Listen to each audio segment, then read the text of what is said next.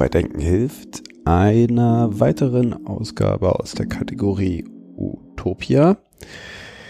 Diese Folge ist technisch gesehen eigentlich eher sowas wie eine Folge 31a statt der Folge 32, denn äh, sie ist die direkte Fortsetzung der letzten Folge.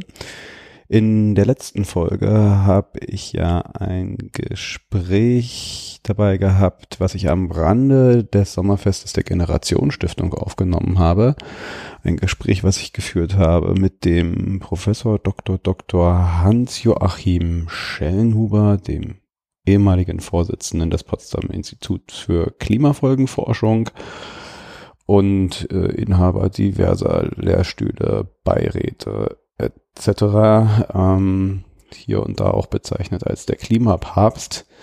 Äh, und mein zweiter Gesprächspartner war da der Professor Dr. Hans-Jürgen Papier, ehemaliger Präsident des Bundesverfassungsgerichtes. Und bei diesem Gespräch ging es schon etwas um ja, das Thema, äh, was jetzt in dem Panel, was ich in dieser Folge mit dabei habe, schon angeschnitten wurde, äh, nämlich Generation Gerechtigkeit. Ähm, dieses Thema wird hier auf dem Panel vertieft. Äh, also es geht vor allen Dingen eigentlich auch mit darum, wie der Professor Dr. Jürgen Papier gedenkt, mehr Generationengerechtigkeit oder überhaupt Generationengerechtigkeit auch in unser Grundgesetz zu bringen. Darüber wird gesprochen und diskutiert, am Rande auch über Themen wie das, äh, die Herabsenkung des Wahlalters, aber auch äh, die eine oder andere angrenzende Thematik. Und es handelt sich jetzt bei dem Podcast, wie gesagt, um das Panel, was an dem Tag äh, stattgefunden hat. Äh, die Gäste dieses Panels waren eben besagte beiden Professoren und äh, als Mitglied des Jugendrates der Generation Stiftung war dabei die Franziska Heinzig. Äh, Franziska hatte ich auch schon mal äh, bei einem anderen Podcast mit dabei, wo ich über den, ja, die Arbeit des Jugendrates äh, berichtet habe. Und als äh, ja, Moderatorin des Abends ist die Lucy Hammecke mit dabei. Und ohne jetzt weiter viele Worte zu verlieren, wünsche ich euch viel Spaß bei dieser Folge. Ab demnächst dann hoffentlich wieder ein bisschen mehr Folgen. Es war die Sommerpause und äh, ja, so ein kleines Loch und Schwierigkeit, den einen oder anderen Gast beziehungsweise die eine oder andere Gästin äh, ja, äh, vors Mikro zu kriegen. Ich hoffe, das wird jetzt besser. Ich habe da einige im Auge und ähm, das wird hoffentlich stoll. Und ich wünsche euch jetzt viel Spaß. Bis dann.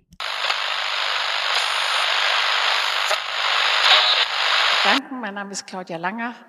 Ähm, ich bin von der Generationsstiftung und diese Veranstaltung haben nur ganz junge Leute organisiert. Die haben das Marketing dafür gemacht, sie haben das mit der Kirche verhandelt, ähm, sie haben das Catering organisiert, sie haben sogar noch wunderbare Musik aufgetrieben.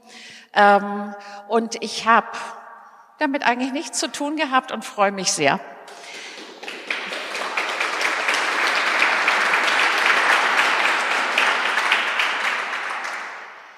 Wir müssen uns bedanken bei der Dame da hinten, Pfarrerin von Bremen, die das ermöglicht hat. Die Frau von Bremen ist die Tochter meiner Lieblingspraktikantin aus dem letzten Jahr, äh, die Mutter meiner Lieblingspraktikantin aus dem letzten Jahr. Ähm, und wir freuen uns sehr, dass das geklappt hat und dass wir hier sein dürfen. Sehr vielen Dank.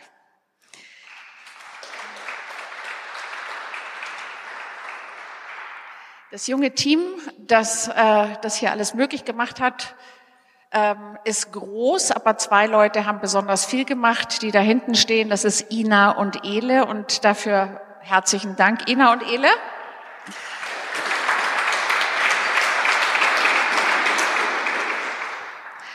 So, und dann äh, danken wir der Umweltbank, die äh, diesen Abend finanziert und das, was Sie ähm, essen und äh, das, was Sie nachher zu trinken bekommen. Wir werden nachher im Garten ein tolles Buffet haben und äh, vegetarisch-vegan logischerweise, wie sich's gehört. Ähm, und dafür danken wir. Und dann gibt es noch drei Leute, bei denen ich mich bedanken möchte. Und dann ist mein Teil auch schon vorbei. Äh, das ist einmal John Schellenhuber, Professor Joachim Schellenhuber hier vorne.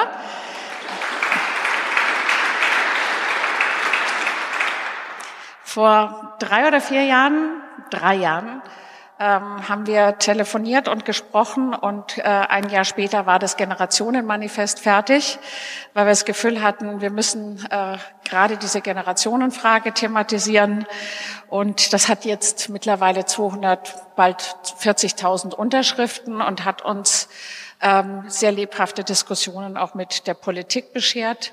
Wir haben heute Nachmittag mit jungen Leuten gesprochen äh, und das war, das ist einfach sehr schön. So, das ist Professor Joachim Schellenhuber, den Sie gleich hier oben sehen werden. Herr Papier, äh, den haben wir gesehen, als wir in Mannstärke in der CDU-Fraktion waren und über das Thema Generationengerechtigkeit äh, im Grundgesetz lebhaft mitdiskutiert haben und haben sie als ähm, trocken, hart in der Sache und ab und zu solche Sprüche. Das hat uns sehr gefallen, sehr imponiert. Ähm, und deswegen haben wir gesagt, in, dem, in, in dieser Veranstaltung schon gesagt, mit dem wollen wir diskutieren. Schön, dass Sie extra hierher gekommen sind heute und die weite Reise bei der Temperatur auf sich genommen haben. Dankeschön.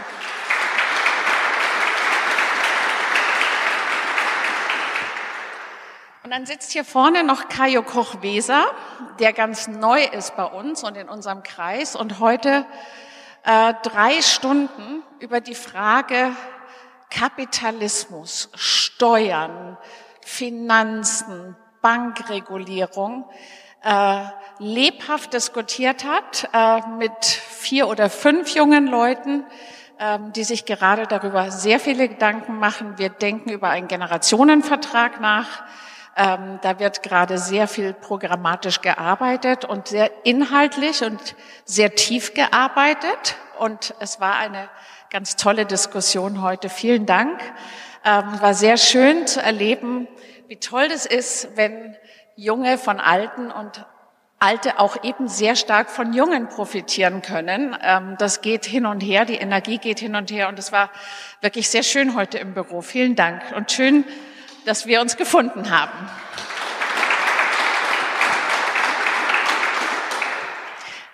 Ich gehöre jetzt auf einmal zu den Alten. Ähm, bis dahin hatte ich mir vorgemacht, dass ich irgendwie noch zu den Jungen gehöre. Aber jetzt, wo alle so jung sind im Büro, kann ich mir das irgendwie nicht mehr so vormachen. Meine Arbeit ist sehr schlecht für mein Selbstwertgefühl. Ähm, die, ähm, was äh, für uns ganz spannend ist, ist, wir haben eigentlich die Stiftung vor einem Jahr einmal umgekrempelt. Bis vor einem Jahr hatten wir ein Kuratorium und eine Stiftungsorganisation. Und irgendwie haben wir gesagt, wenn wir Generationsstiftung ernst meinen, dann muss die junge Generation sehr viel Platz bekommen, sehr viel Kompetenzen bekommen und sehr viel Rechte bekommen. Das ist leichter gesagt als getan. Seitdem habe ich gar nichts mehr zu sagen und äh, äh, seitdem kriege ich Verwarnungen, wenn ich einen An äh, Antrag mache, eine Agenda zu ändern. Ähm, und es ist ganz großartig. Äh, die, gesamte, die gesamte Stiftung hat sich eigentlich komplett umgedreht. Ähm, wir machen eine ganz andere Arbeit seitdem. Wir hören unglaublich zu. Ähm, meine ganze Arbeit hat sich dadurch verändert äh, und wir verhandeln sehr viel, was ganz großartig ist, ja, weil jeder seine Vorstellungen hat, die Alten, zu denen ich jetzt gehöre, und die Jungen. Ähm, es kommt immer was Großartiges dabei raus. Am 8. März haben wir beschlossen, dass wir einen Jugendrat haben wollen. Einen Monat später hatten wir ihn, weil diese Frau da hinten in dem gestreiften T-Shirt, Julia Hartwig, ähm, in null Komma nichts äh, diesen Jugendrat die erste Gruppe gefunden hat. Und äh, Seitdem haben diese jungen Leute in Berlin zum Teil 15 Präsenztage gehabt in einem Jahr. Das ist mit all den Nachtschichten, den morgendlichen Telefonkonferenzen fast ein Arbeitsmonat ehrenamtlicher Arbeit, den die geleistet haben. Wir haben auch einiges geleistet. Wir haben sehr viele Workshops gemacht. Wir haben viele Kampagnen zusammen gemacht und wir sind zusammengewachsen. Und wenn Sie zwei von denen, die nur ein Ausschnitt sind, jetzt gleich auf der Bühne sehen, dann wissen Sie, äh, welcher Zauber im Jugendrat und in unserer Arbeit äh, steckt. Und ich lade Sie ein, nachher den Rest kennenzulernen. Da hinten sitzen einige Leute, die haben so ein T-Shirt an. Ähm, und jeder Einzelne ist ein interessanter Gesprächspartner und für mich ganz besonders. Und ich wünsche Ihnen einen ganz wunderschönen Abend. Jetzt kommen die echten Protagonisten des Abends, Lucy und Franziska Heinisch, Lucy Hamicke und Franziska Heinisch.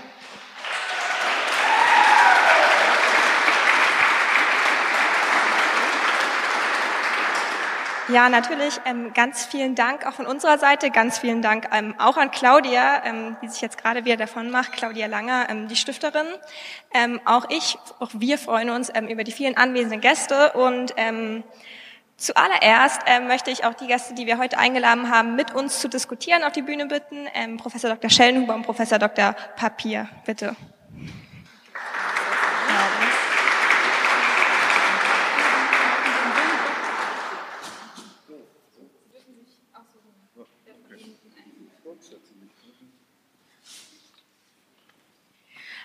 Genau, ähm, ich werde unsere Gäste ganz kurz vorstellen, bevor ich Ihnen selbst das Wort gebe, ähm, mit ein paar einleitenden Worten. Ähm, neben mir sitzt Franziska, ähm, genau wie ich, auch im Jugendrat der Generationenstiftung. Ähm, sie ist 19, Studentin und ähm, gemeinsam haben wir letztes Jahr auch die erste Kampagne des Jugendrats gegründet und mitinitiiert, ähm, wo wir den Generationenvertrag symbolisch aufgekündigt haben.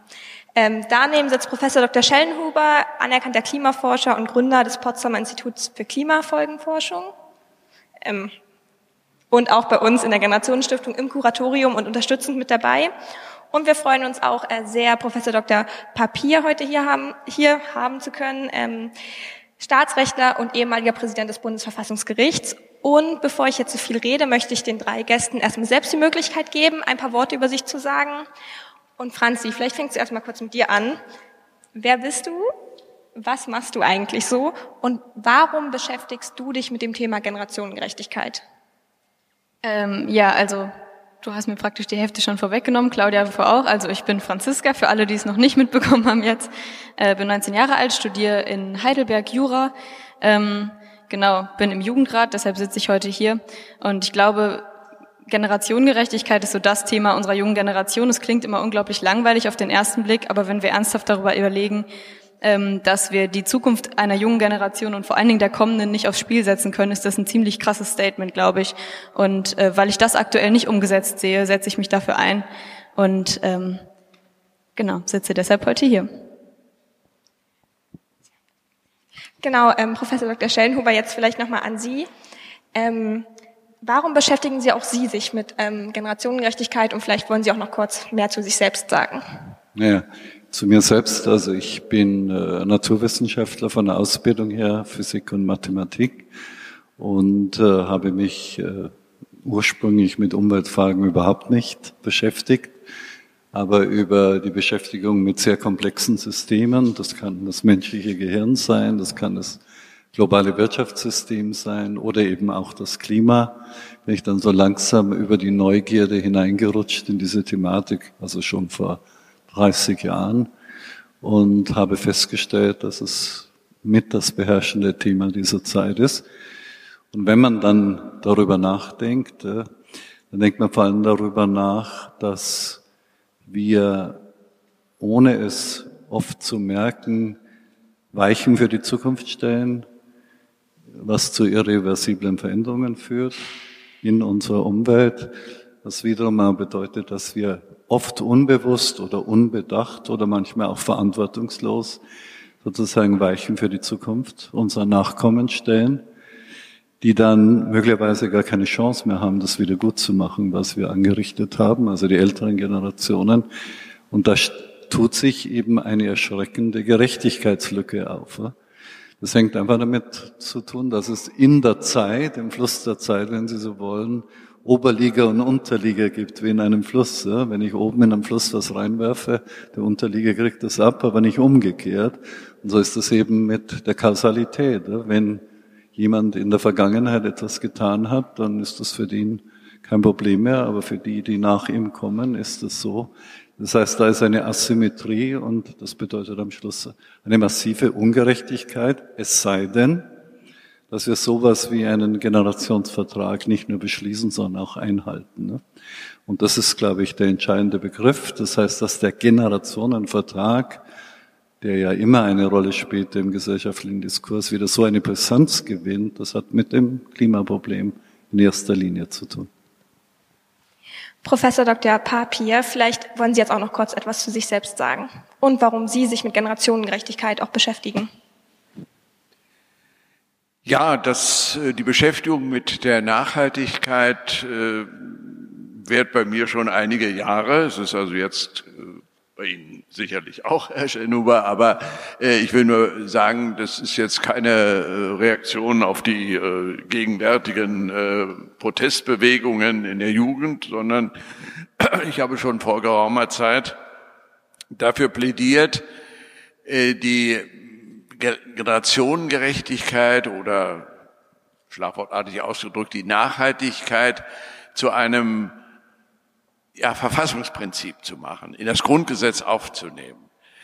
Ähm, denn eines müssen wir doch feststellen, die äh, Nachhaltigkeit in der Politik, diese Forderung, wird natürlich ja auch schon seit langem erhoben und sie ist im Grunde inzwischen eine Forderung, eine, ich sag mal, allgegenwärtige Forderung für eine, in Anführungsstrichen, gute Politik.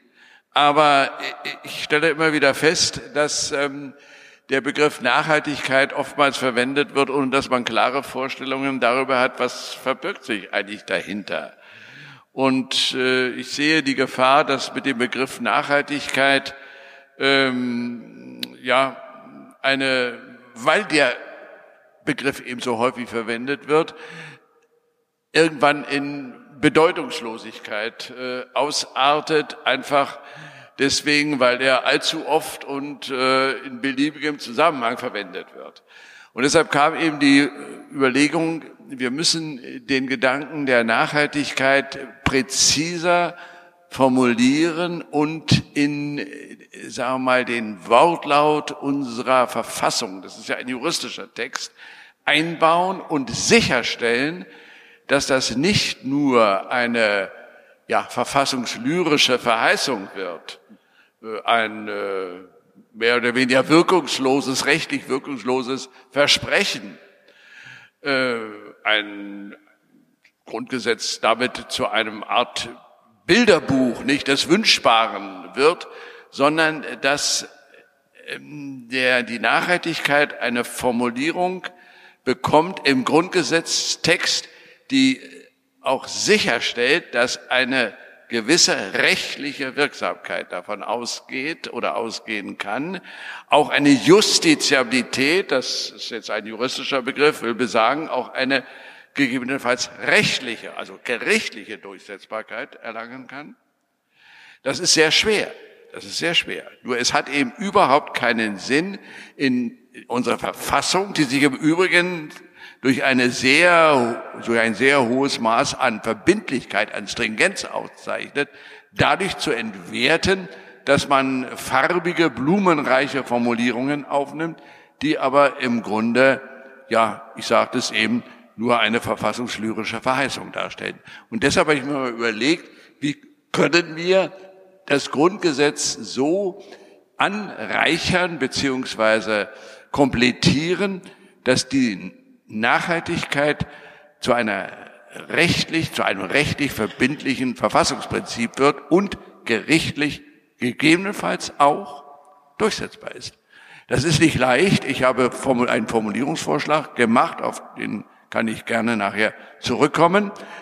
Aber mir geht es eben darum, keine bilderbuchhafte verfassungslyrische Verheißung ins Grundgesetz aufzunehmen, sondern wenn man das Grundgesetz ändert, dann auch in einer Art und Weise, die eine gewisse rechtliche Verbindlichkeit und eine Justiziabilität, eine Durchsetzbarkeit ermöglicht. Und diese Überlegung stelle ich schon seit geraumer Zeit an, aber im Augenblick wird sie eben besonders ja, dringend, weil wir eben diese politischen Erörterungen haben, sowohl im Klimaschutz, aber auch, aber auch in der Sozialpolitik. Stichwort Altersversorgung oder Pflegesicherung.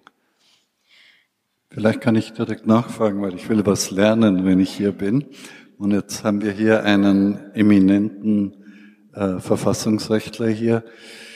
Reihe von Juristen haben mich öfters angesprochen, um sozusagen wissenschaftliche Evidenz beizubringen für Klimaklagen. Also wo man in der Tat einen Staat, eine, ein Unternehmen, wie auch immer, verklagt, mit der Berufung zum Beispiel auf das Recht auf körperliche Unversehrtheit ja, und sozusagen äh, nicht Bedrohung von Leib und Leben, was ja letztendlich auch Verfassungsrang hat. Wie schätzen Sie das ein? Hat das eine Chance erstens mal oder ist das ausreichend? Warum müssen wir mehr tun?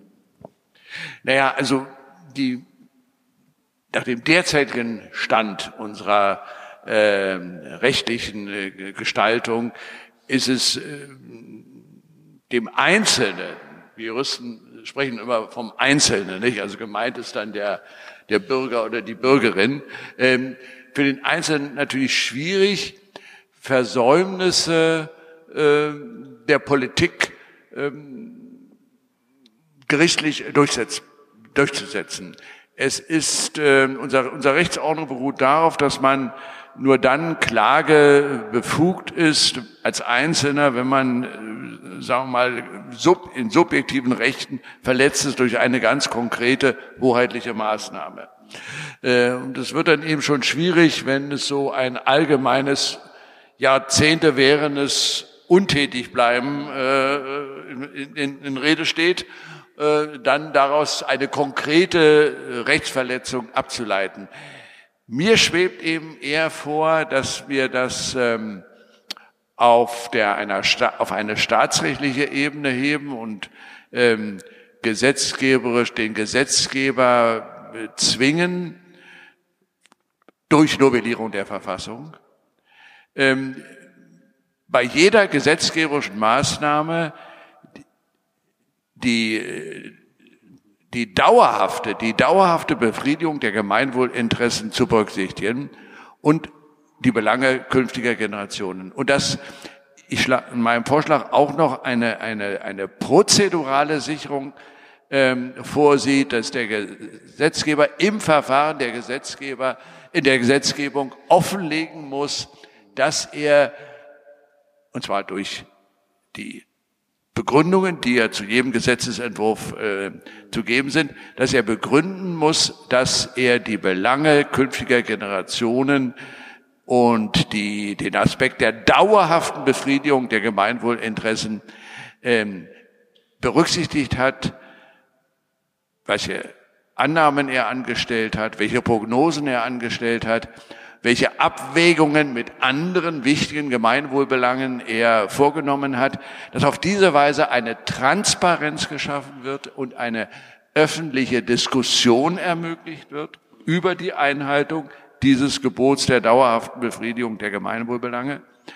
Ähm, dass also gewissermaßen über eine verfahrensmäßige, prozedurale Absicherung ähm, der Gesetzgeber gehalten ist, äh, stets über den Tag hinaus zu denken, ja, dass er das auch offenlegt und dass das offen auch diskutiert werden kann. Nicht? Das, ich halte diese, diese zusätzliche prozedurale Sicherung für zwingend, denn sonst besteht die Gefahr, dass solche Staatszielbestimmungen wirklich nur schöne Worte bleiben. Nicht? Und das möchte ich verhindern. Ich möchte das sanktionierbar machen und gegebenenfalls sogar etwa im Wege eines Normkontrollverfahrens oder einer Organklage vor dem Bundesverfassungsgericht notfalls einzuklagen. Ja. Der Rechtsschutz des Einzelnen, äh, der wird äh, davon nicht unmittelbar berührt. Ja. Ja, vielen Dank. Ähm, damit wurde jetzt das, das Thema war jetzt des leider Abends ein bisschen juristisch, ja, aber Dafür haben wir Sie auch eingeladen. Vielen Dank. ähm, ja, das Thema des Abends, Generationengerechtigkeit. Und wir wollen heute Abend zwei Instrumente für Generationengerechtigkeit hier miteinander diskutieren. Das eine Thema wurde eben schon angerissen. Generationengerechtigkeit ins Grundgesetz. Was ändert sich?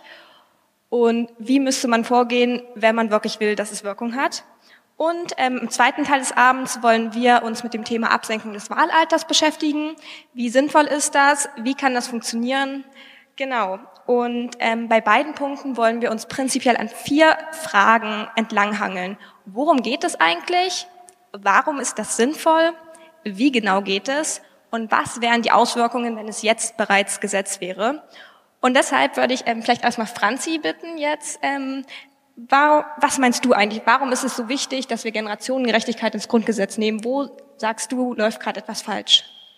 Ähm, Im Prinzip, glaube ich, kann man die Antwort ganz kurz vorwegnehmen. Wir müssen es verbindlich für den Gesetzgeber machen, der eben das politische Handeln bestimmt, ähm, an zukünftige, an unsere junge Generation, an uns zu denken, unsere Belange entsprechend in Abwägungen bei Gesetzgebung einzubeziehen, ähm, verbindlich praktisch nochmal ja, vielleicht auf den Fuß getreten zu werden, so denkt doch mal dran, da gibt's noch eine junge Generation, die vielleicht zum Beispiel noch nicht wählen darf und deshalb äh, nicht sonderlich repräsentiert ist. Wir haben ganz viele politische Themen, wo wir uns als junge Generation gerade vernachlässigt fühlen. Also wir sehen die Fridays for Future Proteste, da gehen Menschen auf die Straße für das Klima, weil wir einfach finden, so es wurde viel zu lange versäumt, klimapolitisch Maßnahmen zu ergreifen. Wir haben diese riesige Klimakrise, von der wir wissen, dass sie verheerende Folgen haben wird, aber irgendwie scheint es, also es kommt immer noch nicht so richtig ins Rollen. Es passiert immer noch nicht richtig was Radikales. Es wird immer noch diskutiert über Konzepte und Ideen. Ähm, das, was wir uns darunter vorstellen, dass generationengerechtes Handeln in der Politik vorherrscht, ist aber im Endeffekt über das Klima hinausgehend. Ähm, Immer wieder sprechen wir über Rentenerhöhungen und wir fragen uns so ein bisschen, gut, in diesem bestehenden System, die Jungen zahlen für die Alten und hoffentlich kriegen sie von den späteren Jungen als Alte dann auch wieder Geld. Ähm, kann das überhaupt funktionieren, wenn unsere Gesellschaft grundsätzlich immer älter wird? Ist es überhaupt gerecht für unsere junge, junge Generation und für die kommenden, wenn wir praktisch jetzt Renten erhöhen, die sich im bestehenden System nicht mehr tragen lassen, wenn wir Renten bis 2035 maximal sichern, wenn wir noch nicht einmal 40 Jahre alt sind, geschweige denn die Generationen, die nach uns kommen? Und das sind zwei Beispiele, ähm, wo wir einfach glauben, da werden Generationen von der Politik, nicht von uns gegeneinander ausgespielt. Und wir brauchen da Verbindlichkeit, dass unsere Belange auch zählen, weil wir das Gefühl haben, man versucht Wählerinneninteressen gerecht zu werden. Die Wählerinnen werden immer älter. Damit ist Rente ein großes Interesse und das Auskommen im Alter gleichzeitig. Und also wir möchten jedem das Auskommen im Alter gewährleisten. Das ist nicht die Frage.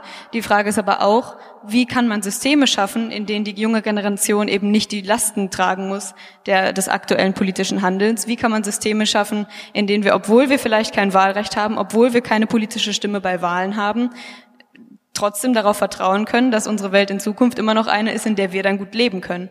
Und ähm, ich glaube, darum geht es im Essentiellen und man könnte jetzt beliebig politisch viele Beispiele anführen, warum das wichtig ist. Ich glaube, das ist uns allen irgendwie klar und Ihnen mhm. sowieso, weil sonst wären Sie nicht hier.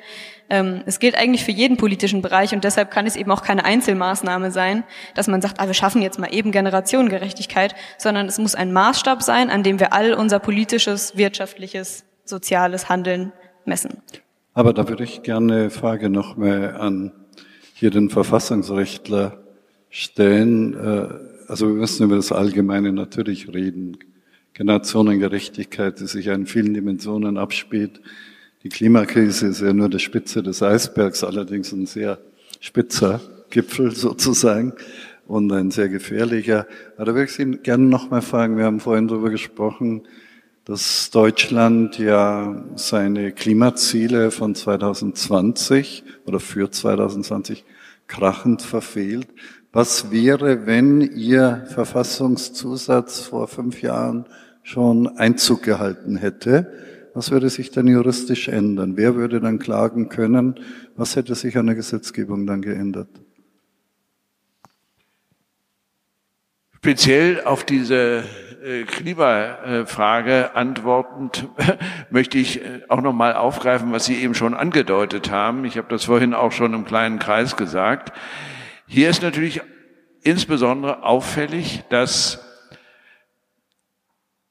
die Herrschaft des Rechts, die Geltung des Rechts nicht durchgesetzt worden ist und nicht beachtet worden ist. Denn wir haben es hier, wie übrigens auch im Zusammenhang mit der Dieselkrise, auch nicht nur mit einem Nachhaltigkeitsproblem zu tun, sondern auch mit einem wirklichen Rechtsstaatsproblem.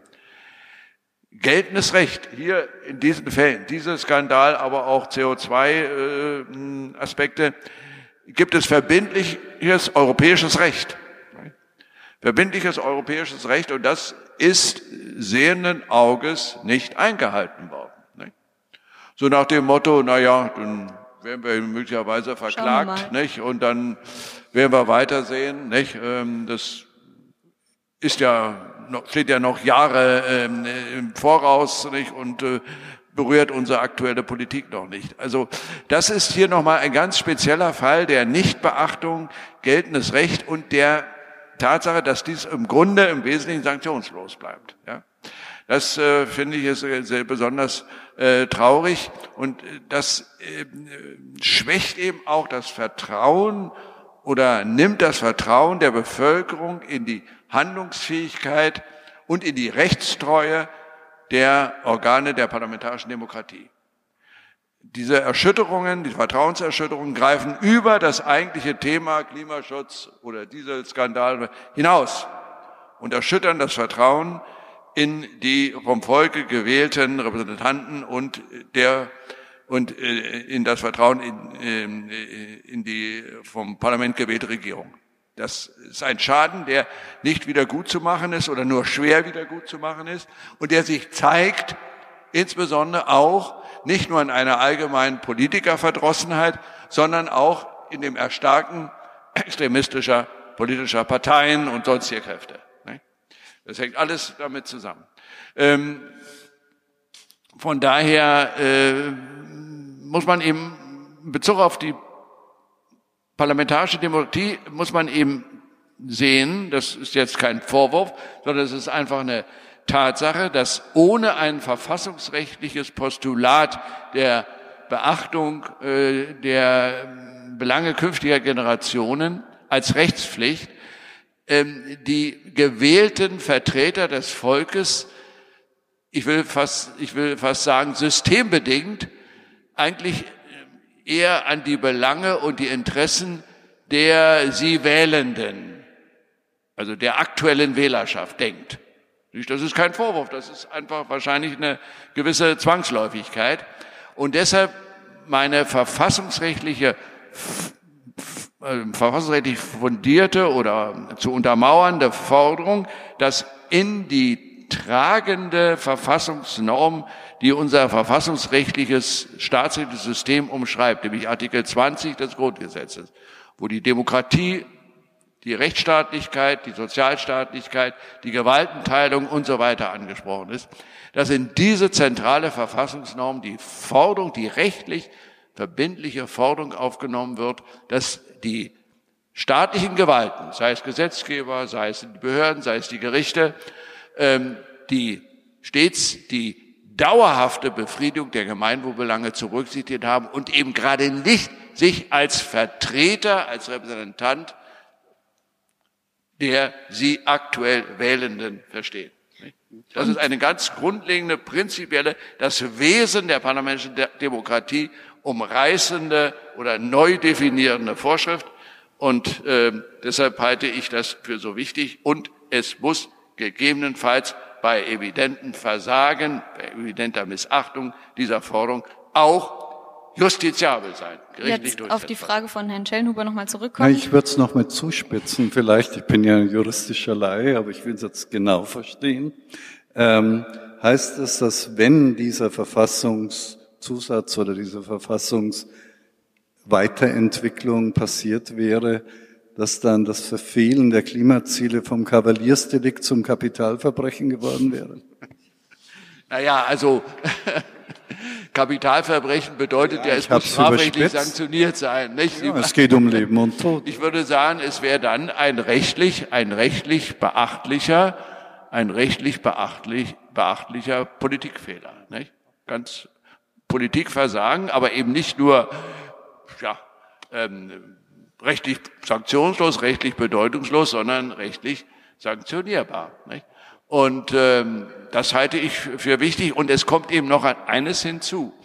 Scheinhuber, wir haben vorhin auch kurz darüber gesprochen. Die Aufnahme in unsere Verfassung, das Grundgesetz, bedeutet ja nicht nur, dass man diesem Prinzip eine rechtliche Verbindlichkeit beilegt, gegebenenfalls sogar justiziabel, also gerichtlich durchsetzbar, sondern unsere Verfassung ist eben auch Ausdruck einer Wertentscheidung, ist die Werteordnung, die im Grunde der wesentliche, ja wahrscheinlich sogar der einzige Integrationsfaktor dieses Gemeinwesens, dieses pluralistischen Gemeinwesens geworden ist.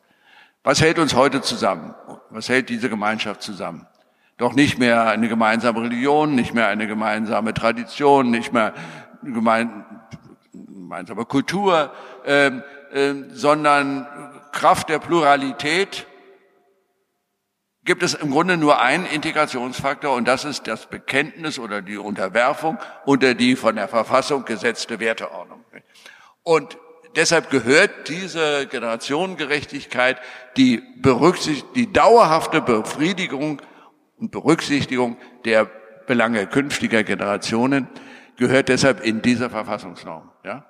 Es hat auch eine indikatorische Wirkung, eine, das Bewusstsein von Politik und Wählerschaft und Bevölkerung ähm, und die gesamte Öffentlichkeit äh, bestimmende Bewusstseinsbildung zur, äh, zur Folge. Ne? Ja, an der Stelle, wenn Sie praktisch fragen, was hält sonst unsere Gesellschaft zusammen, könnte man die Frage jetzt noch weiterspinnen und überspitzen, was hält also eigentlich unsere Generation innerhalb der Gesellschaft noch zusammen? Ähm, ich glaube, wir erleben gerade eine Spaltung der Generation, wo ganz viele junge Menschen einer älteren Generation vorwerfen, warum habt ihr nichts getan, warum tut ihr immer noch nichts ja. und warum gebt ihr uns nicht die Chance, dann wenigstens, dass wir was machen. Ähm, also wir haben nicht die politischen Ämter, wir sitzen nicht in den großen Konzernen, in den Führungsetagen, ähm, wir haben nicht mal ein Wahlrecht zu einem großen Teil. Und ich glaube, es ist dann schon erstmal ein deutliches Zeichen, wenn man keine, kein Band, was die Generationen verbindet, und zwar verpflichtend zueinander oder aneinander bindet vielmehr, nämlich die Zukunft der anderen Generation nicht aufs Spiel zu setzen. Wenn man das nicht in der Verfassung hat, spricht es ja erstmal Bände.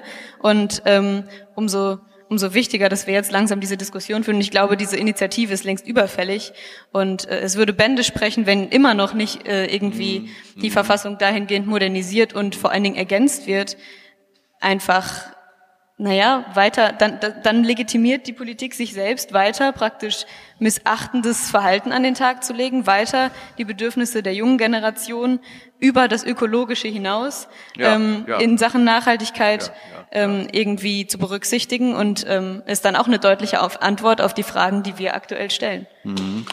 Ja, ja, ja, ja, ja, ja.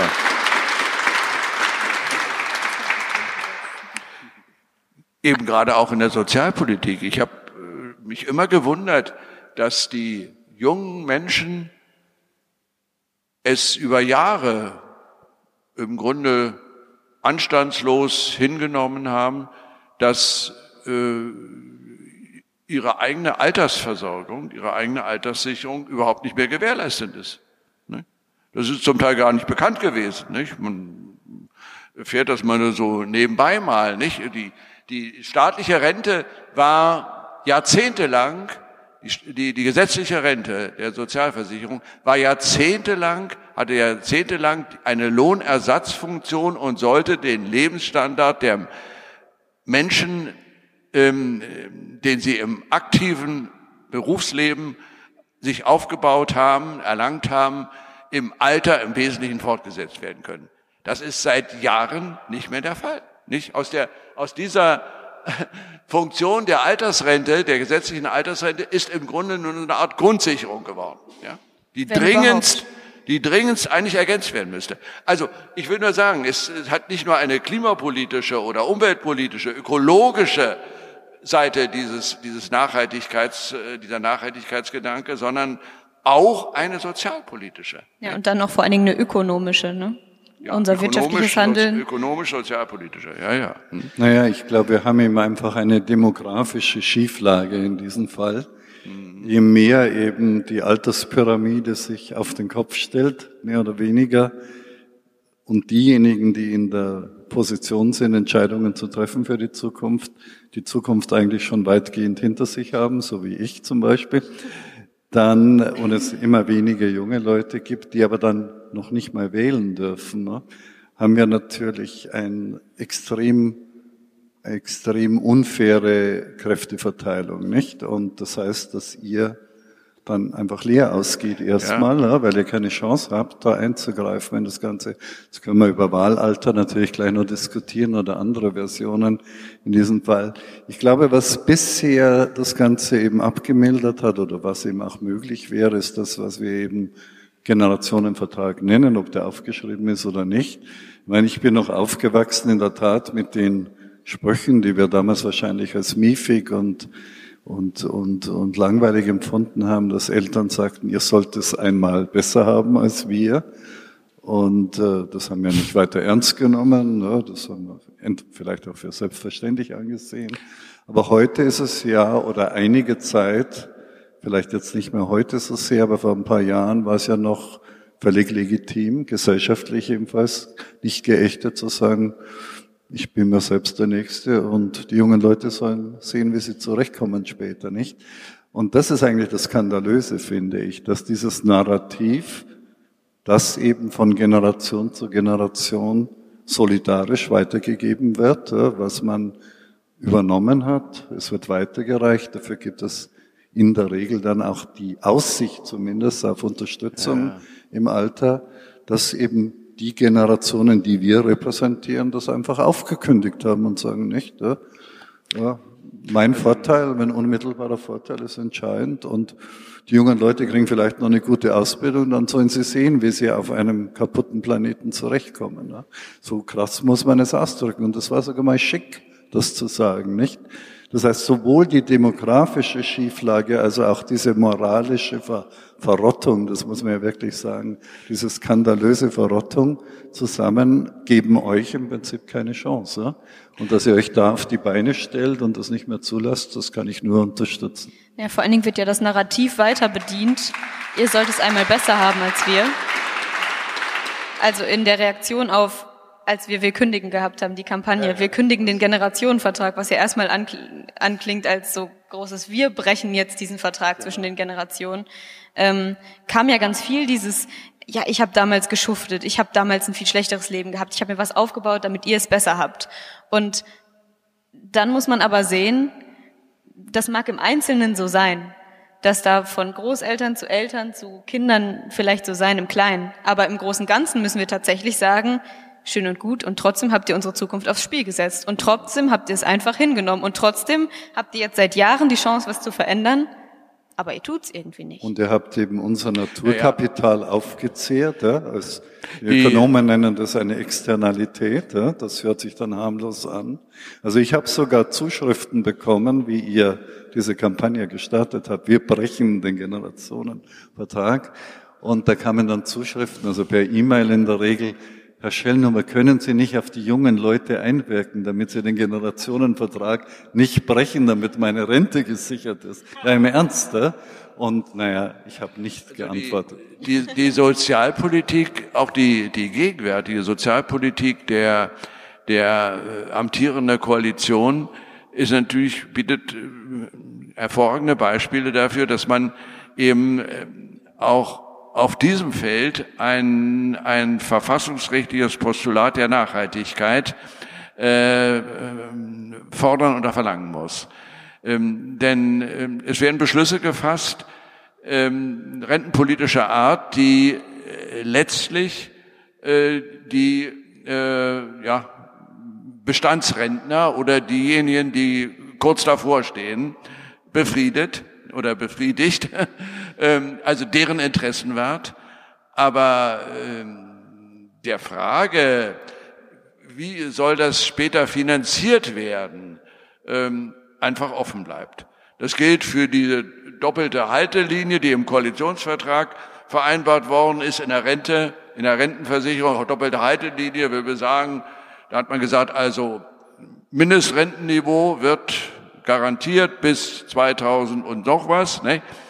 Und 2020, ich weiß jetzt nicht mehr genau, aber ähm, also eine gewisse Garantie äh, des Rentenniveaus und der äh, Beitragsgrenze. Ne?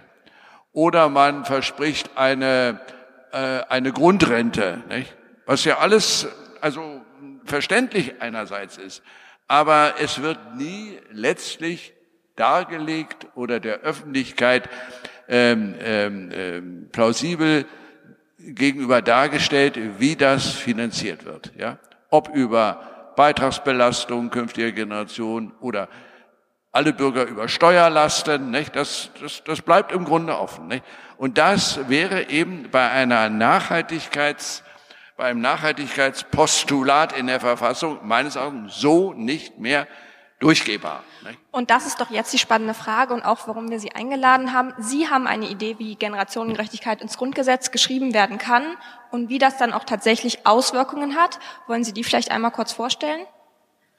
Also ich hatte ja schon angedeutet, dass ich mir vorstelle, dass wir in einem äh, in einer Ergänzung des Artikel 20, das ist gewissermaßen die Staatsfundamentalnorm, wie wir Verfassungsrechtler sagen. Also da sind die Staatsstrukturen äh, der Demokratie, Rechtsstaatlichkeit, Sozialstaatlichkeit, Gewaltenteilung und so weiter festgelegt, bestimmt. Äh, und äh, in diese Bestimmung da heißt es denn, alle Staatsgewalt geht vom Volke aus, sie wird in Wahlen und Abstimmungen durch die Gesetzgebung vollziehende Gewalt und Rechtsprechung ausgeübt. Also auch zugleich die Repräsentation ist dort angesprochen. Das Volk regiert nicht selber, nicht, sondern äh, über Repräsentanten, die es wählt. Nicht? So ist der Gedanke der mittelbaren Demokratie. Und in diese Bestimmung, diese grundlegende Bestimmung, die für unsere Staatlichkeit ganz essentiell ist, möchte ich einfügen den, den, den Satz, dass äh, die Gesetzgebung, die vollziehende Gewalt und die Rechtsprechung ähm, bei der Ausübung der ihnen übertragenen, der ihnen anvertrauten, vom Volke anvertrauten Staatsgewalt, dass sie dabei eben die, äh, die äh, dauerhafte Befriedigung der Gemeinwohlbelange und der Belange künftiger Generationen zu berücksichtigen haben. Und ich will außerdem, das habe ich angedeutet, in der Verfassung angelegt, prozedurale Sicherungen einfügen, die äh, den Gesetzgeber in jedem Fall zwingen, öffentlich in den Begründungen seiner Vorhaben äh, darzulegen, inwieweit er diese Belange der künftigen Generationen auch wirklich gesehen hat, ob er sie richtig gewichtet hat? In Abwägung vielleicht mit, mit widerstreitenden äh, Belangen, ähm, und warum er dann etwa die Belange künftiger Generationen in dem konkreten gesetzgebenden Vorhaben aus über, aus seiner Sicht überwiegenden Gründen zurückgestellt hat. Ja, das einfach eine Frage der Transparenz, des Öffentlichmachens, der Erwägungen des Gesetzgebers.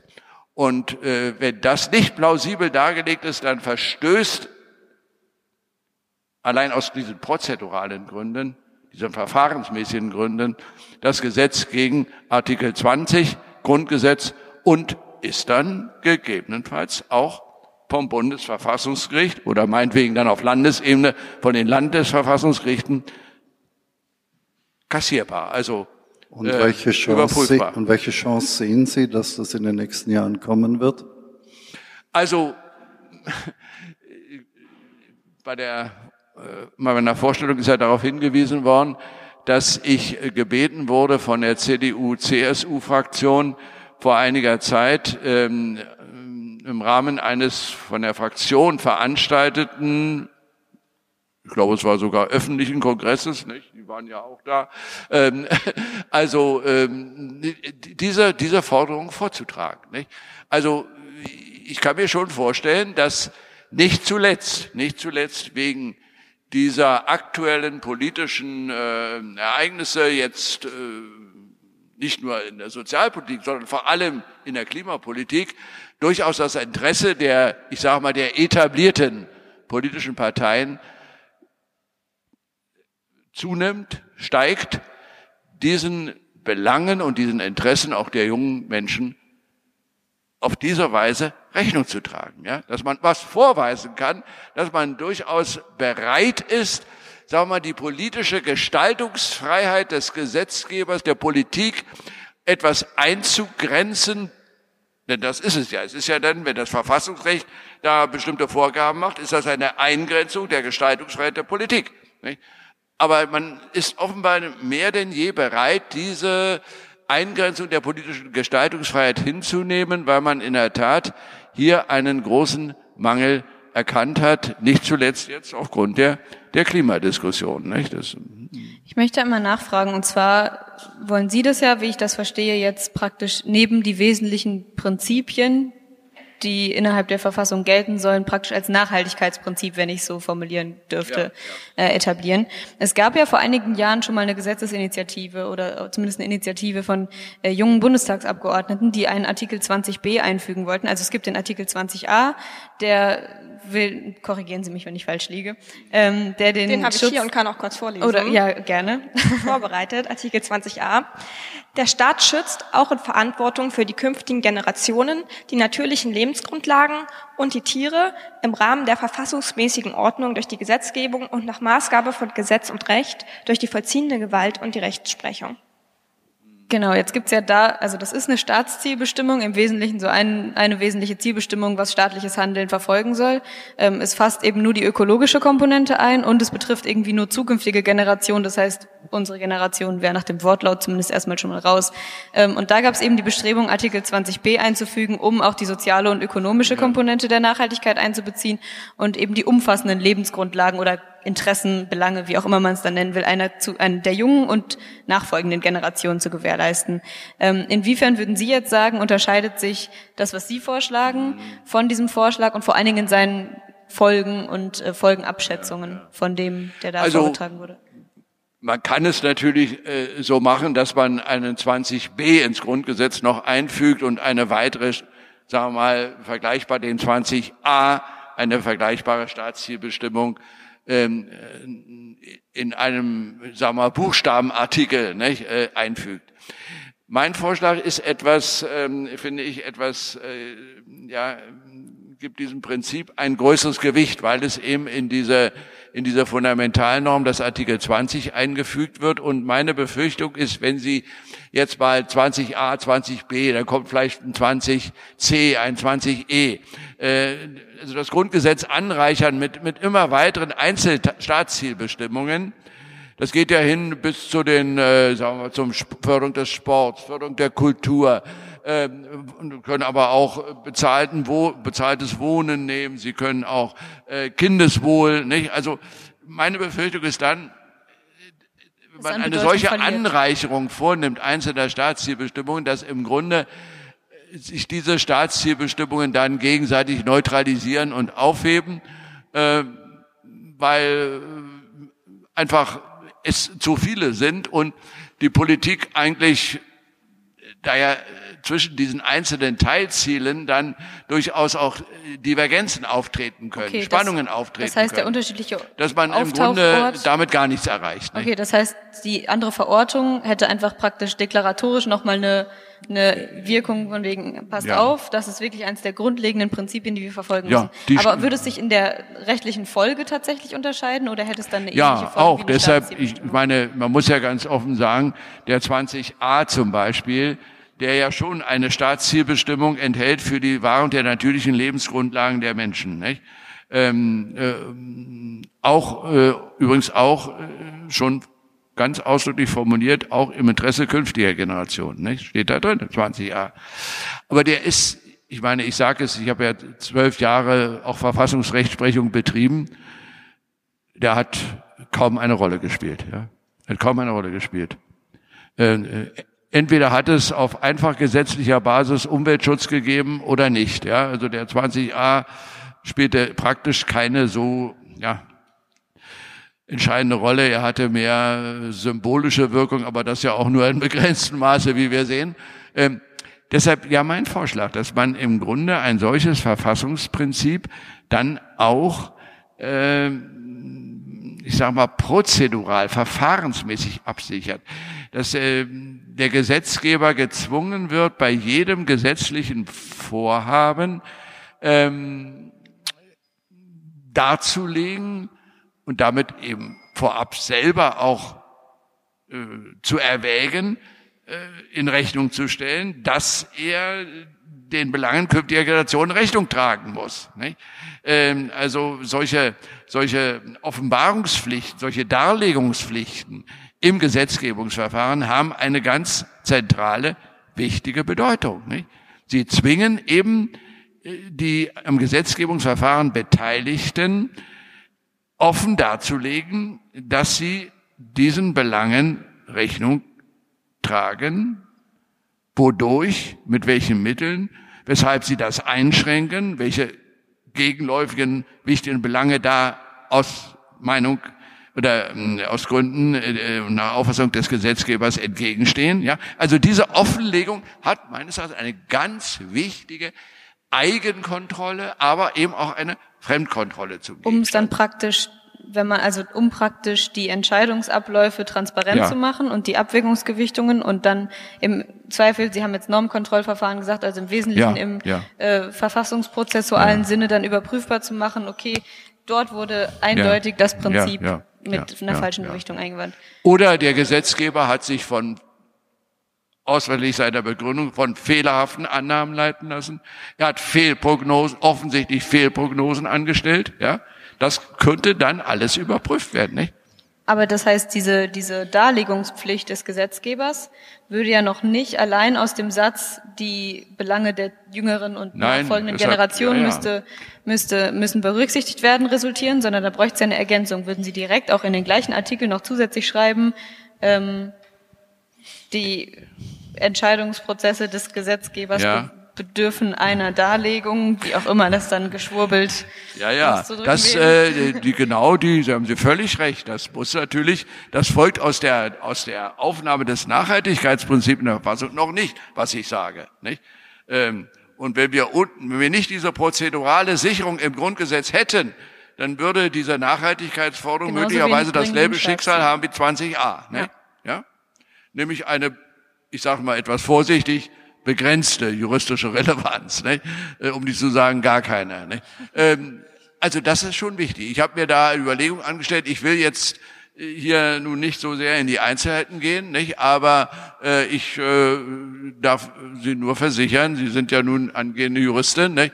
oder schon schon äh, also auf dem langsamen ja. Wege dorthin. ähm, ich habe mich schon gewundert, Sie, dass sie so gut Bescheid weiß. Weil für dass mich ich genau diesen Punkt, diesen Punkt für ganz zentral halte, für ganz zentral halte und äh, da auch einen Vorschlag mache, wie man das verfassungsrechtlich absichern kann, diese prozeduralen Anforderungen aufzunehmen. Es gibt Rechtsprechung des Bundesverfassungsgerichts und kann ich so ein bisschen aus meinen früheren Erfahrungen schöpfen und äh, kenne da so einige wichtige Entscheidungen, äh, wo dies auch schon äh, gehandhabt wird vom, vom Gericht selbst, ja, oder verlangt wird, ne? so zur prozeduralen Absicherungen.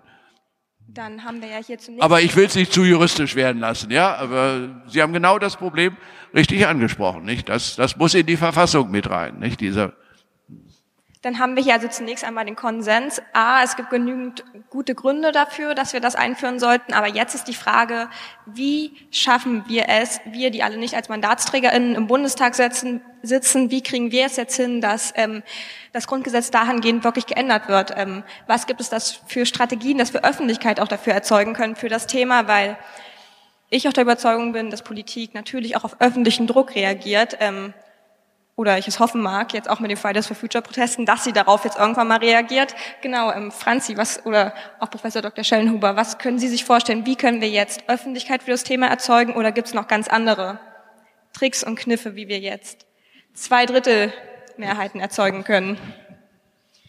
Ja, ich glaube, so das Bewusstsein in der Bevölkerung besteht ja letztendlich. Also ich glaube, es wird gerade klar, es also entweder wir tun jetzt wirklich was oder die Jugend steigt auf die Barrikaden. Und ich glaube, immer mehr ältere Menschen, ja, also denen drängt auch sich so ein bisschen im Bewusstsein auf, so, ich glaube, wir haben da was versäumt, wir sollten da dringend was ändern. Und es müssen jetzt eben Vorschläge kommen. Also ich meine, nur davon, dass man jetzt Generationengerechtigkeit ins Grundgesetz schafft, hat man ja noch keine Maßnahmen ergriffen, die müssen dann entsprechend folgen. Man ja, hat nur erstmal gesagt, wir bekennen uns dazu, dass das ein wichtiges Gut in unserer Gemeinschaft, in unserem Zusammenleben ist. Insofern ist es, glaube ich, nur der halbe erste Schritt, wenn man so will, weil es muss ja dann konkretes folgen. Aber wir müssen, also ich glaube, von unserer Seite, Stiftungsseite, Jugendratseite, wir können versuchen, Öffentlichkeit zu erzeugen. Also sei es mit solchen Veranstaltungen, sei es irgendwie mit Aktionen in den sozialen Medien. Wir müssen irgendwie überlegen, okay, wie kriegt man jetzt praktisch diese Wut, die wir haben, da wurde was versäumt, da steht was auf dem Spiel, wirklich ja in, in Formen gegossen, die dann politische Veränderungen bedeuten. Ähm, ich glaube aber, dass das maßgebliche Problem dann dabei besteht, dass die Mandatsträgerinnen tatsächlich auch sich davon überzeugen lassen. Ähm, und da, glaube ich, braucht es dann gute Lobbyarbeit für unsere junge Generation, obwohl wir keine Wählerinnenstimme haben ganz häufig. Ähm, da müssen dann irgendwie ja praktisch Advokaten für unsere Generation auftreten und eben die, die Zugänge zur Politik suchen. Das sind Menschen wie Sie beide, ähm, die andere Zugänge haben, als wir das als junge Menschen haben, äh, die sie nutzen können. Und ich glaube, im Zusammenspiel aus öffentlicher Aufmerksamkeit, allgemeinem Bewusstsein, politischen Entscheidungsträgerinnen, die irgendwie Wandel gestalten wollen und dann Menschen, die die Zugänge zur Politik haben und da mit beeinflussen können, ähm, kann sowas nur entstehen. Ich will mal ein paar kreative Vorschläge dazu machen.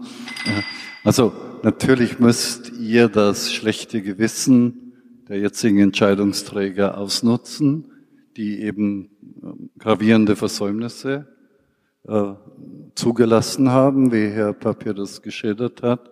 Und das wäre natürlich eine Möglichkeit, den Zorn ein wenig aufzufangen. Äh, man könnte es natürlich auch kombinieren mit Forderungen. Also wir werden darauf ja noch zu sprechen kommen. Ich persönlich fände ein Eintreten in, in, ins Wahlalter, in die Wahlmündigkeit mit 14 Jahren für angemessen. Wer strafmündig ist, sollte auch wahlmündig sein, meiner Ansicht nach. Und dann könnte es ja sein, dass man so ein Trade-off macht. Ja?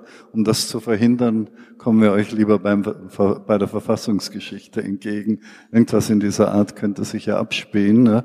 Es gäbe übrigens auch noch eine andere interessante Möglichkeit, die oft diskutiert wurde, dass nämlich äh, jeder, also Eltern, die Kinder haben, sozusagen noch eine zusätzliche Stimme bekommen bei der Wahl, die sie sozusagen als Anwälte ihrer eigenen Nachkommen abgeben dürfen oder was wir im Beirat Globale Umweltveränderungen zum Beispiel vorgeschlagen haben, dass eben eine, ein Prozentsatz der Parlamentssitze für Anwälte künftiger Generationen reserviert wird, die möglicherweise sogar ausgelost werden in diesem Fall. Ne? Das ist, hört sich alles wahrscheinlich für die Ohren eines Verfassungsrichters erstmal ein bisschen unkonventionell an.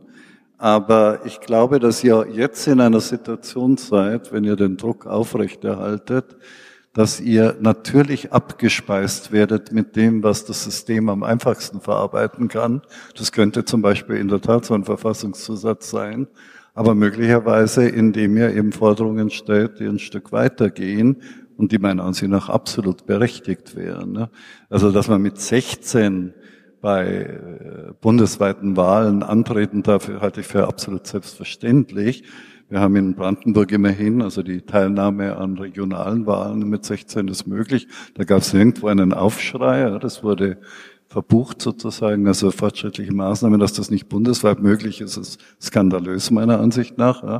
aber man könnte sehr viel weitergehen. Ne? Also insofern müsst ihr Geduld haben, ihr müsst äh, den Druck aufrechterhalten, aber ihr müsst auch, glaube ich, die eine oder andere provokative Forderung stellen, dann wird man euch wenigstens mit konventionellen Maßnahmen entgegenkommen. Also ich glaube, man muss einmal dafür sorgen, dass sich die Medien auch mehr dafür interessiert, muss ich ganz ehrlich sagen. Ich habe immer wieder erlebt, dass ähm, wenn ich äh, auch, äh, sagen wir mal, in relativ ähm, ähm, ja, großen, Veranst größeren Veranstaltungen über das Thema gesprochen habe, die Medien eigentlich nur in Ausnahmefällen darüber berichtet haben. Ja. Ähm, das finde ich traurig. Nicht? Es, es gibt immer wieder äh, äh, Artikel, auch, äh, auch Interviews, äh, die äh, ich dann gegeben habe, die dann eben abgedruckt werden, aber das ist vereinzelt, bleibt leider vereinzelt, nicht, was äh, die Nachhaltigkeit anlangt.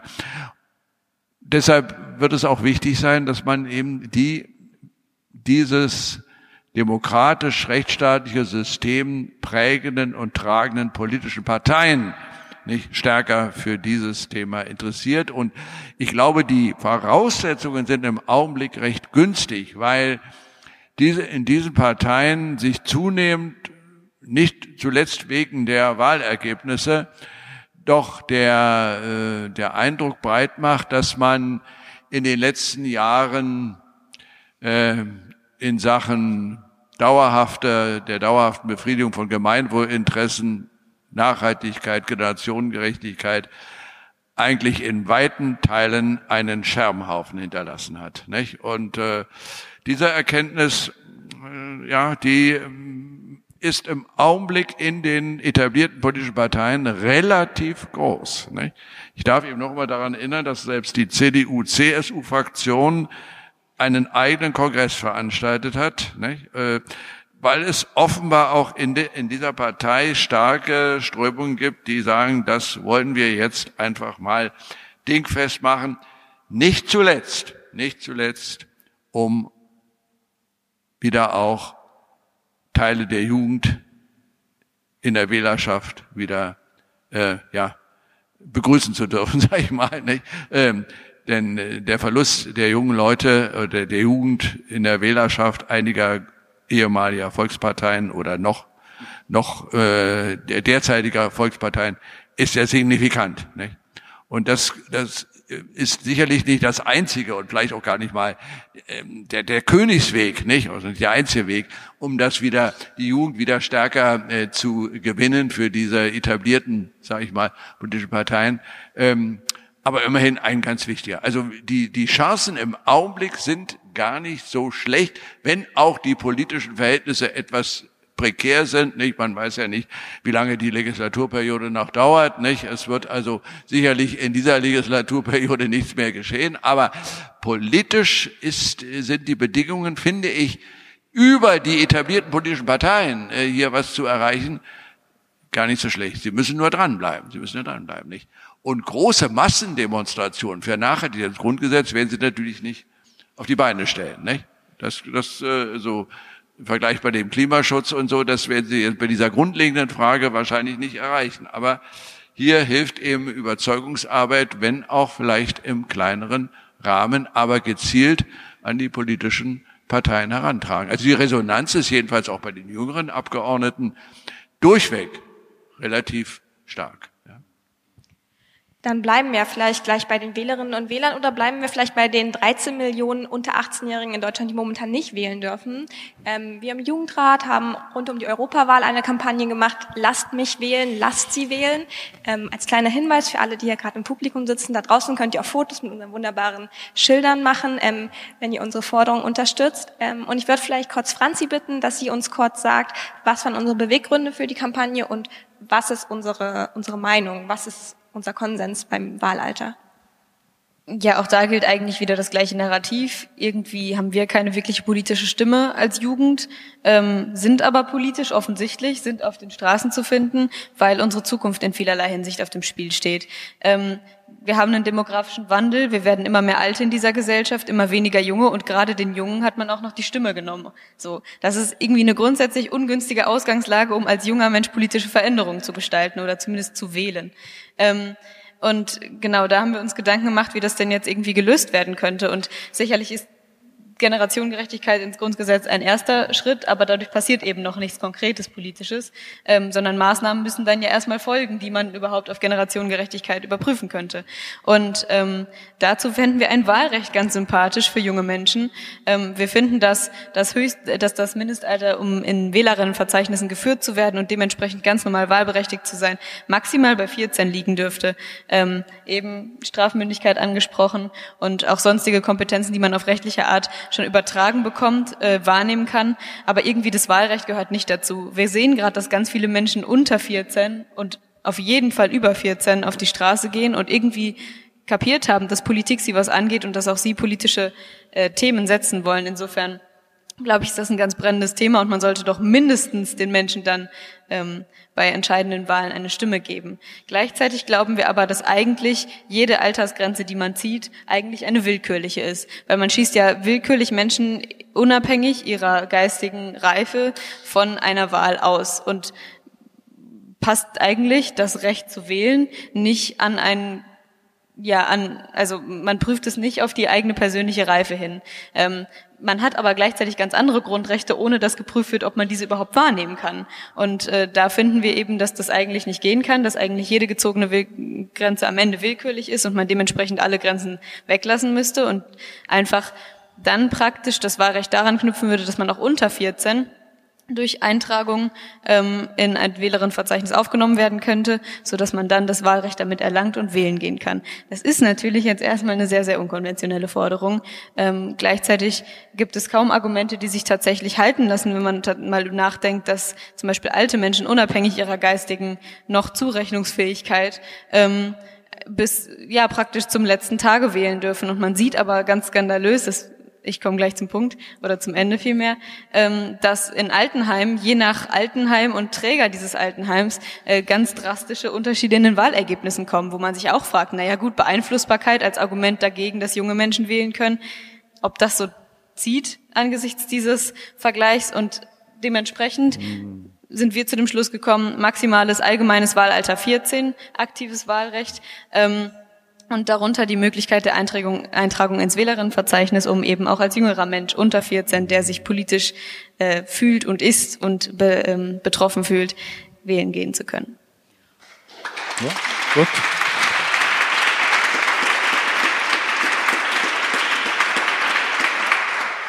Und vielleicht auch noch ganz kurz an dieser Stelle, auch wenn diese Forderung unkonventionell erscheinen mag, sind wir auch nicht die Ersten, die darauf gekommen sind. Ähm, sowohl Professor ähm, Jörg Tremmel, der ähm, unter anderem auch die Professur für Generationengerechtigkeit innehatte, hat das auch Wahlrecht durch Selbsteintragung ähm, genannt und auch verschiedenste Jugendorganisationen haben das in der Vergangenheit schon gefordert und fordern das schon. Also wir sind jetzt auch nicht einfach aus dem Blauen reingestürmt und dachten, das ist jetzt eine geile Idee, sondern haben uns natürlich dann auch damit beschäftigt.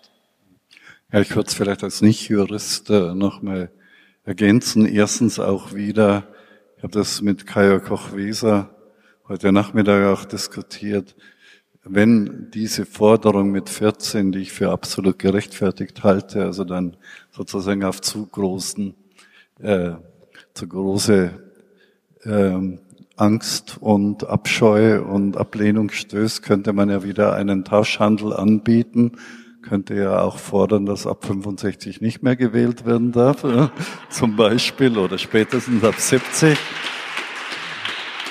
Also wenn ich an mich selber denke, ich stehe manchmal in der Wahlurne und würde mir das gerne ersparen. Und äh, aber ich gehe immer noch wählen natürlich. Nein, aber möglicherweise würde man am anderen Ende auch eine Forderung dann stellen, wenn eben dieses sehr billige Ansinnen eben weggeschoben würde. Ich glaube, warum es auch berechtigt ist, und das hat eben genau mit dem Generationenvertrag zu tun, der nicht mehr in der Weise ernst oder wahrgenommen wird. Ich glaube, in der Tradition eben der Verfassung, des Wahlrechts, wie auch immer, ging man eben immer von dem Narrativ aus, ja, die jungen Leute sind natürlich noch nicht reif genug, wie auch immer, und können noch keine Entscheidung treffen. Aber das hat eine gewisse Legitimierung gehabt, weil eben stillschweigend angenommen wurde, dass die Älteren die Verantwortung auch für die Jungen in jeder Hinsicht wahrnehmen. Also in der Tat sozusagen nicht in egoistischer Weise, weil sie eben die Macht haben, die durch den Wahlakt ihnen zukommt, sondern weil sie gerade sozusagen solidarisch mit ihren eigenen Nachkommen handeln werden. Und da uns dieses Narrativ weitgehend abgekommen ist, ja, muss ich sozusagen auch die Machtverhältnisse dann verändern. Das bedeutet, diejenigen, für die die Älteren nicht mehr sorgen wollen, müssen für sich selbst sorgen. Fertig aus.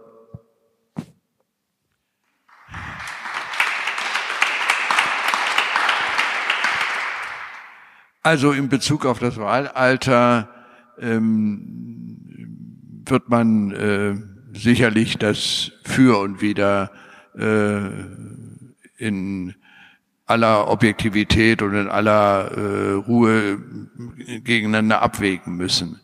Ähm, auch hier wäre eine Verfassungsänderung nötig, das äh, wissen Sie. Nicht? Artikel äh, 38 schreibt für, das, für die Wahl zum Deutschen Bundestag ein ähm, Alter von 18 Jahren vor fürs aktive und beim passiven Wahlrecht wird immer an die Volljährigkeit angeknüpft. Ähm, nun, äh, realistisch, glaube ich, politisch realistisch ist äh, ein äh, Wahlalter von 16. Also wenn Sie 14, glaube ich, das werden Sie äh, wirklich nicht ernsthaft in der Politik äh, äh, durchsetzen können. Nicht? Ist, äh, Aber warum in, eigentlich nicht? Ja, wissen Sie, ich bin hier, ich will jetzt im Augenblick hier einfach äh, ziemlich objektiv die die Dinge darstellen. Ja, denn es ist eine eine politische Entscheidung, ähm, äh, ob man nun sagt, wir gehen typisierend davon aus, dass die Menschen schon äh, mit, mit, mit 16 oder vielleicht sogar eben schon mit 14 die äh, nötige, ich sag mal, Reife nicht, für diese doch ja sehr wichtige Entscheidung besitzen. Nicht? Das ist ja immer eine Typisierung im Alter auch. Nicht? Äh, man geht eben davon aus, dass alle Menschen, solange sie leben, und die typ, bei typisierender Betrachtung durchaus die hinreichende Einsichtsfähigkeit haben äh, in Bezug darauf, was sie was sie tun, nicht und äh, was sie im Wahlakt dann letztlich entscheiden. Und so ist das auch vorne am Beginn des Wahlalters ähm, ist es genauso. Es ist eine Typisierung. Nicht? Man kann nicht auf einen Einzelfall abstellen. Man kann nicht sagen, also jeder Wähler muss erstmal vorher eine Prüfung ablegen, nicht? Also du bist ein Staatsbürgerkunde, nicht? Und äh, kriegt dann eine eine eine Zulassung zur Wahl. Das das geht nicht. Also sie, sie müssen typisieren, nicht? Und da ist eben bisher die Vorstellung erst ab 18 mehr oder weniger mit Erlangung der vollen Geschäftsfähigkeit ist der Betroffene oder die Betroffene äh, also reif, ich sage mal in Anführungszeichen, genug, um diese wichtige, für die Gemein, für das Gemeinwohl wichtige Entscheidung äh, im Wahlakt zu treffen. Es gibt viele, die sagen, also das ist schon mit 16 anzunehmen, nicht? Das warum erst mit 18, mit 16 äh, besteht die hinreichende, bei typisierender Betrachtung die hinreichende Reife. Ähm, das ist eine, eine politische Entscheidung, die äh, so oder so getroffen werden kann aus meiner Sicht. Also ich ähm, würde mal so sagen, ich halte es ähm, für sinnvoller, das Wahlalter zu senken, äh, wobei für mich eigentlich die Grenze bei 16 Jahren läge. Nun können Sie sagen, der denkt, der denkt wieder so in Schablonen, so ähm, konventionell.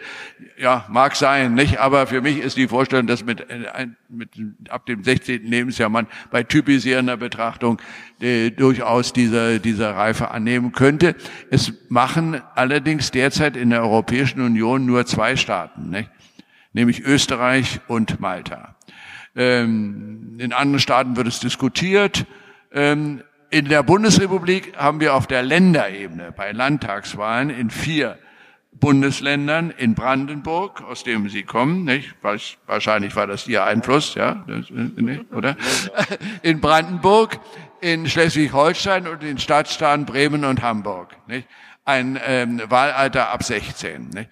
Aber äh, es, sind, es sind auch bei den Landtagswahlen immer noch immer noch die Ausnahmen. Aber ich finde diese diese Idee mit den mit dem 16 Jahren äh, jedenfalls vorzugswürdig im Verhältnis zu anderen äh, Plänen, die immer wieder diskutiert werden. Es gibt ja schon seit langem auch die Forderung Wahlberechtigung ab Geburt. Das ist ja im Prinzip ja, auch dann das, das muss man, dazu muss man dann aber dazu sagen, Ausgeübt wird dann das Wahlrecht, ausgeübt wird dann das Wahlrecht entweder von den gesetzlichen Vertretern, das ist das sogenannte Treuhandmodell, ja, von den gesetzlichen Vertretern, wo man dann noch äh, entscheiden muss, ja, es sind ja gesetzliche Vertreter, sind Vater und Mutter, nicht? Also, hm, wie, wie muss man das regeln dann? Na gut, aber das ist eine technische Frage vielleicht. Oder man geht über zu einem Familienwahlrecht, dass man sagt, also, die, die Eltern haben dann gewissermaßen ein, ein Zweitwahlrecht. Ähm, das äh, ist, halte ich für einen sehr äh, viel bedenklicheren Weg, muss ich ganz ehrlich sagen, als die Senkung des Wahlalters. Denn äh, das ähm, tangiert den einen Grundsatz der Demokratie, nämlich die Gleichheit der Wahl. Ne? Äh, Sie haben hier dann unter Umständen Pluralstimmrechte, ne? dass äh, Vater oder Mutter denn äh, nicht nur eine Stimme haben, was an sich nach dem Grundsatz One Man oder One Woman, One Vote ähm, dann durchbrochen wird. Man hat dann eben zwei Stimmen oder drei Stimmen. Nicht? Ähm, dasselbe gilt für dieses Treuhandmodell. Nicht?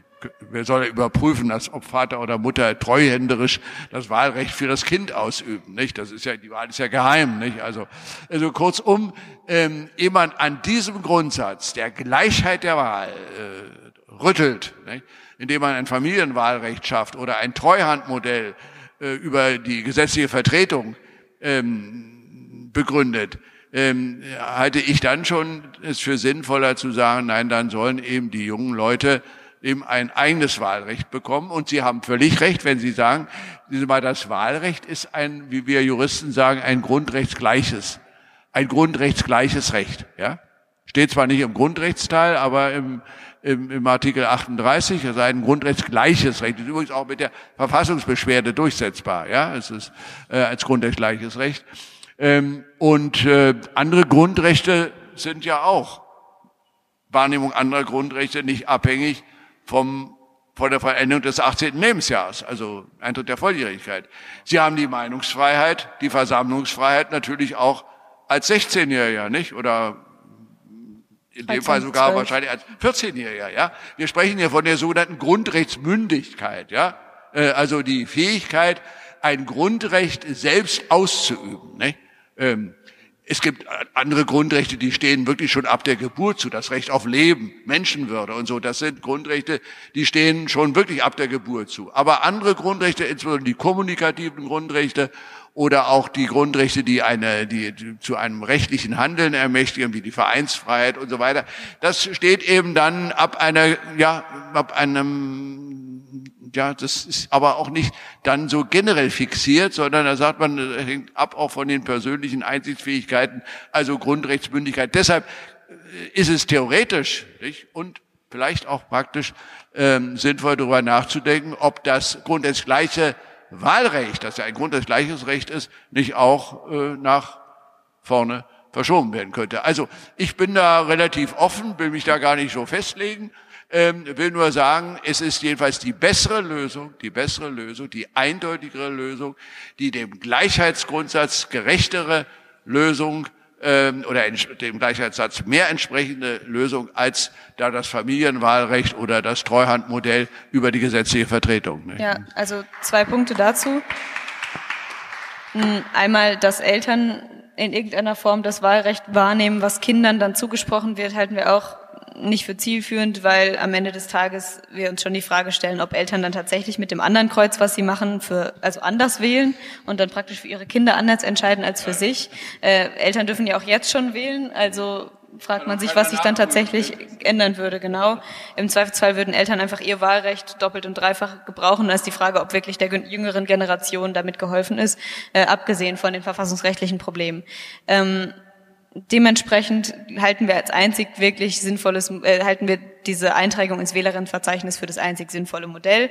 Uns ist bewusst, dass dadurch ein Großteil der jungen Menschen ab Wahlalter Null praktisch immer noch ausgeschlossen wird, weil ehrlicherweise, und das ist dann praktisch immer dieses Argument, oh Gott, oh Gott, wollte denn den einjährigen Säugling zur Wahlurne schicken? Natürlich wird der einjährige Säugling das nicht machen. Und damit ist uns klar, dass mindestens mal die ersten, sagen wir, acht Jahre wahrscheinlich fast komplett vom, von der Wahl immer noch ausgeschlossen sein werden. Aber wenigstens macht man Kinder dann ab dem Alter, wo sie sagen, okay, ich bin jetzt bereit, ich möchte jetzt wählen, zu Subjekten und nicht wieder zu Objekten einer elterlichen Entscheidung, was, glaube ich, einfach völlig sinnwidrig wäre. Ähm, ja, insofern, das andere, das andere Ding ist, glaube ich, was Sie angesprochen haben, Grundrecht, Grundrecht, gleiches Recht. Wir können ja aktuell bei der bestehenden Gesetzeslage zu der absurden Situation kommen, dass ich als äh, grundrechtsmündig erachtet werde, was meine Meinungsäußerungsfreiheit angeht. Also meine politische Meinungsäußerung ist vielleicht verfassungsrechtlich durch, meine Meinungsfreiheit, ähm, durch meine Meinungsfreiheit gedeckt. Ja. Ähm, das heißt, das Grundrecht wird mir zugesprochen. Gleichzeitig meine politische Meinungsäußerung, die ich mit einem Kreuz bei einer Partei, bei einer Wahl machen kann, ähm, wird mir nicht zugesprochen. Das ist ja irgendwie eine absurde Gemengelage. Das ist irgendwie eine absurde Ungleichbehandlung. Da fragt man sich, glaube ich, dann schon, ob das irgendwie von Wertungsmaßstäben nicht innerhalb der Verfassung äh, gleich behandelt werden müsste müsste oder zumindest der gleiche Maßstab angelegt werden müsste. Und wenn man eben ähm, praktisch sagt, wenn ich eine Meinung äußere, dann erkennt man ja automatisch, dass ich da grundrechtsmündig bin, weil ich eine Meinung habe. Ähm, dann könnte man ja auch praktisch sagen, in dem Moment, wo ich selbstständig zum, weiß ich nicht, Bürgeramt gehe und sage, ich möchte wählen, bitte tragen Sie mich da ein, meine Adresse ist und so weiter und so fort, könnte man das ja praktisch als, naja, so eine Art Beweis so eine Art Erklärung werten, dass man eben mündig ist, auch dieses Wahlrecht letztendlich auszuüben, weil man selbstständig wohin gehen kann, seine Meinung und sein Bedürfnis irgendwie äußern kann. Naja, nun, ich meine, also ähm, ich habe ja selber den Vergleich mit der Meinungsfreiheit hergestellt, nicht? Aber man muss natürlich eines äh, fairerweise auch sagen: Mit dem Wahlakt sind natürlich rechtliche Konsequenzen verbunden, nicht? Äh, mit einer Meinungsäußerung nicht, nicht schlechthin, nicht? Ähm, ja, also, ich will vielleicht auch noch eines hinweisen. Wir haben ja durch die Wahlen in Österreich haben wir ja äh, schon seit längerem ein äh, Wahlalter von 16 besteht, haben wir äh, eine ganze Reihe von empirischen Untersuchungen, ähm, wie das so so abläuft, ja. Ähm, wissen Sie ja selber, wie die Wahlen in Österreich ausgehen. Nicht? Also äh, ich will das gar nicht bewerten. Nicht? Aber gut, ähm, interessant ist, dass die Untersuchungen belegen, dass die Untersuchungen belegen, dass ähm, von diesem Wahl, Wahlrecht der jungen Leute überwiegend, so heißt es in Untersuchungen, ähm, die, die Jugendlichen aus bildungsnahen und sozial ja, stärker gesicherten Familien wahrnehmen und weniger und weniger die, äh, die Jugendlichen von bildungsfernen, wie es so in Soziologie heißt, bildungsfernen äh, oder sozial unteren Schichten. Ja, das äh, ist, ist gar nicht, ich will das hier gar nicht bewerten. Ich will nur einfach äh, auf diese Untersuchungen hinweisen und dass ähm,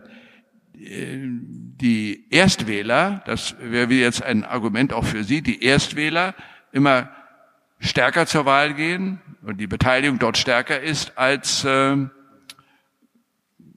dann die Wähler im Alter von 18 bis 21 Jahren. Ja, das ist ganz interessant. Ja, also die die ganz die ganz jungen Leute, also die Erstwähler ab von 16 bis 18 wählen prozentual stärker oder häufiger als die, die dann im zweiten oder dritten, zum zweiten oder dritten Mal ab 18 bis drei, oder Entschuldigung, bis von 21 bis 30. Dann, dann nimmt nachher die Wahlbeteiligung wieder zu. Ja, es ist ganz interessant, ähm, dass also ähm, man eigentlich äh, empirisch ähm, äh, empirisch bisher jedenfalls die Erfahrung in Österreich und auch bei uns in den Bundesländern äh, also nicht sagen kann, dass sich grundlegend, grundlegend an, den, an, an, an dem Wahlverhalten der, der Wahlbevölkerung äh, Wesentliches ändert. Ja, das, diese Feststellung kann man, glaube ich, treffen. Ja, also deshalb will ich, ich will das nur anführen, um zu sagen, also allzu viel,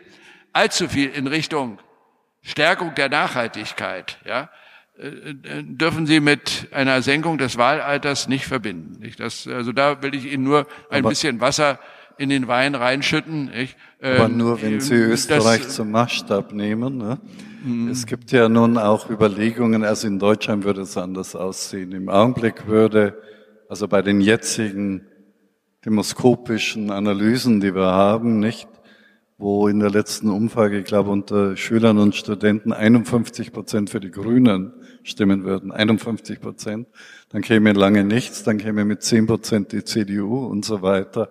Also wenn es einigermaßen stabil wäre, würde das natürlich das Machtgefüge komplett kippen in diesem Fall, ne? wenn Sie zwei Millionen Stimmen hätten, die in dieser Weise verteilt werden.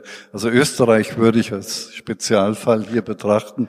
Da gibt es ja auch ein paar andere seltsame Umstände, die möglicherweise in einer funktionierenden Demokratie nicht vorstellbar wären. Und auch wenn das gerade super spannend ist, ähm, sind wir jetzt schon 20 Uhr und knapp vorbei. Ähm, und ja, ähm, die Zeit ging wohl schneller, als wir alle so dachten. Und deshalb wollen wir uns jetzt, jetzt noch einmal bedanken ähm, bei euch allen dreien, ähm, bei Ihnen allen dreien. Ähm, danke, dass Sie hier waren ähm, und danke, dass Sie mit uns diese Diskussion geführt haben, zuallererst einmal.